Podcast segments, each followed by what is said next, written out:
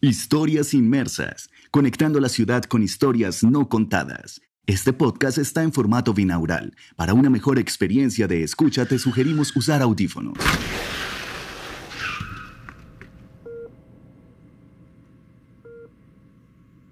Una de las enfermeras le decía a mi madre que yo olía muerto, pero la fe y la esperanza de ella fueron grandes y un día me desperté.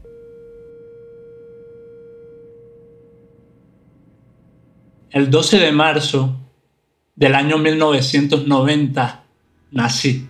Hasta donde tengo conciencia, hay en mi recuerdo un barco de madera que me regaló Ariel, un padrino, primo hermano de mi madre. Una selva espesa, viejos amorosos, pacientes y como robles a la hora de corregir.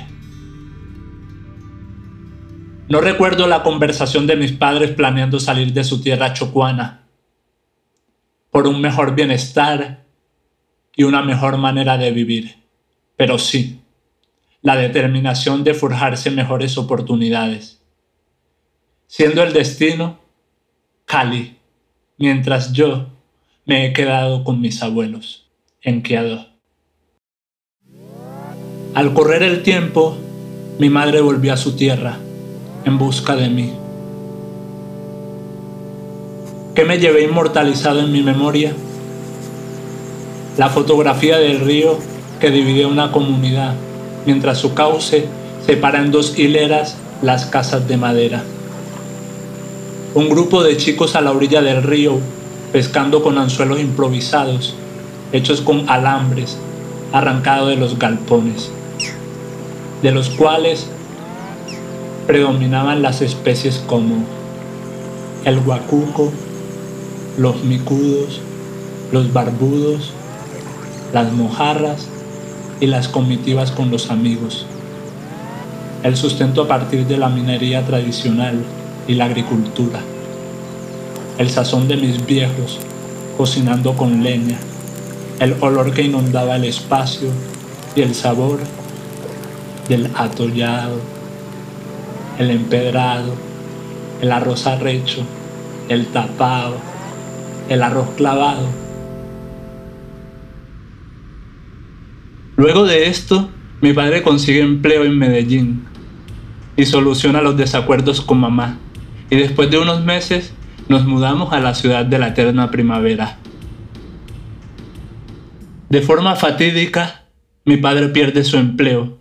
A raíz de esto, debimos quedarnos en la casa de un amigo de papá, en el barrio Villahermosa, en la cual duramos dos semanas por el respeto al apoyo brindado. Después mi padre buscó ayuda con mi tío Fulton, que le comentó de una vivienda en la Comuna 8, barrio Enciso El Pinal, omitiendo que era una zona de invasión, la cual fue una sorpresa que originó un descontento para todos. No había de otra. Tocaba acomodarnos a un espacio donde no se tenía privacidad, servicios públicos, ni mucho menos servicios sanitarios. Un rancho, un cuarto con una cocina improvisada, una ventana de caras a la ciudad, desde donde se podía divisar su majestuosidad. Desde ahí, la urbe se veía a nuestros pies pero no, ella estaba encima de nosotros.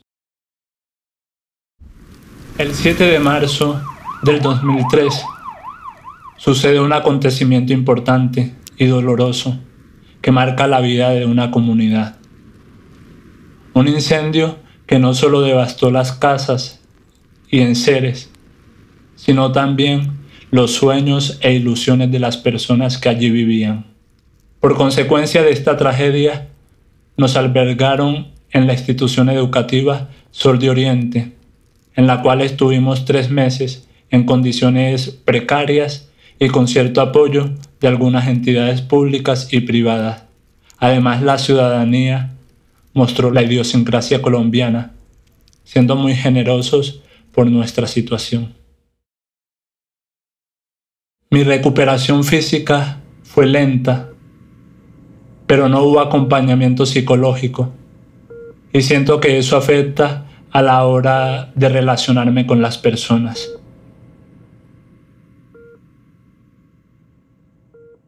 Soy Cristian Lewis Córdoba Quinto. Tengo una propuesta musical que se llama Criqui el Experimental. Y esta es mi historia inmersa.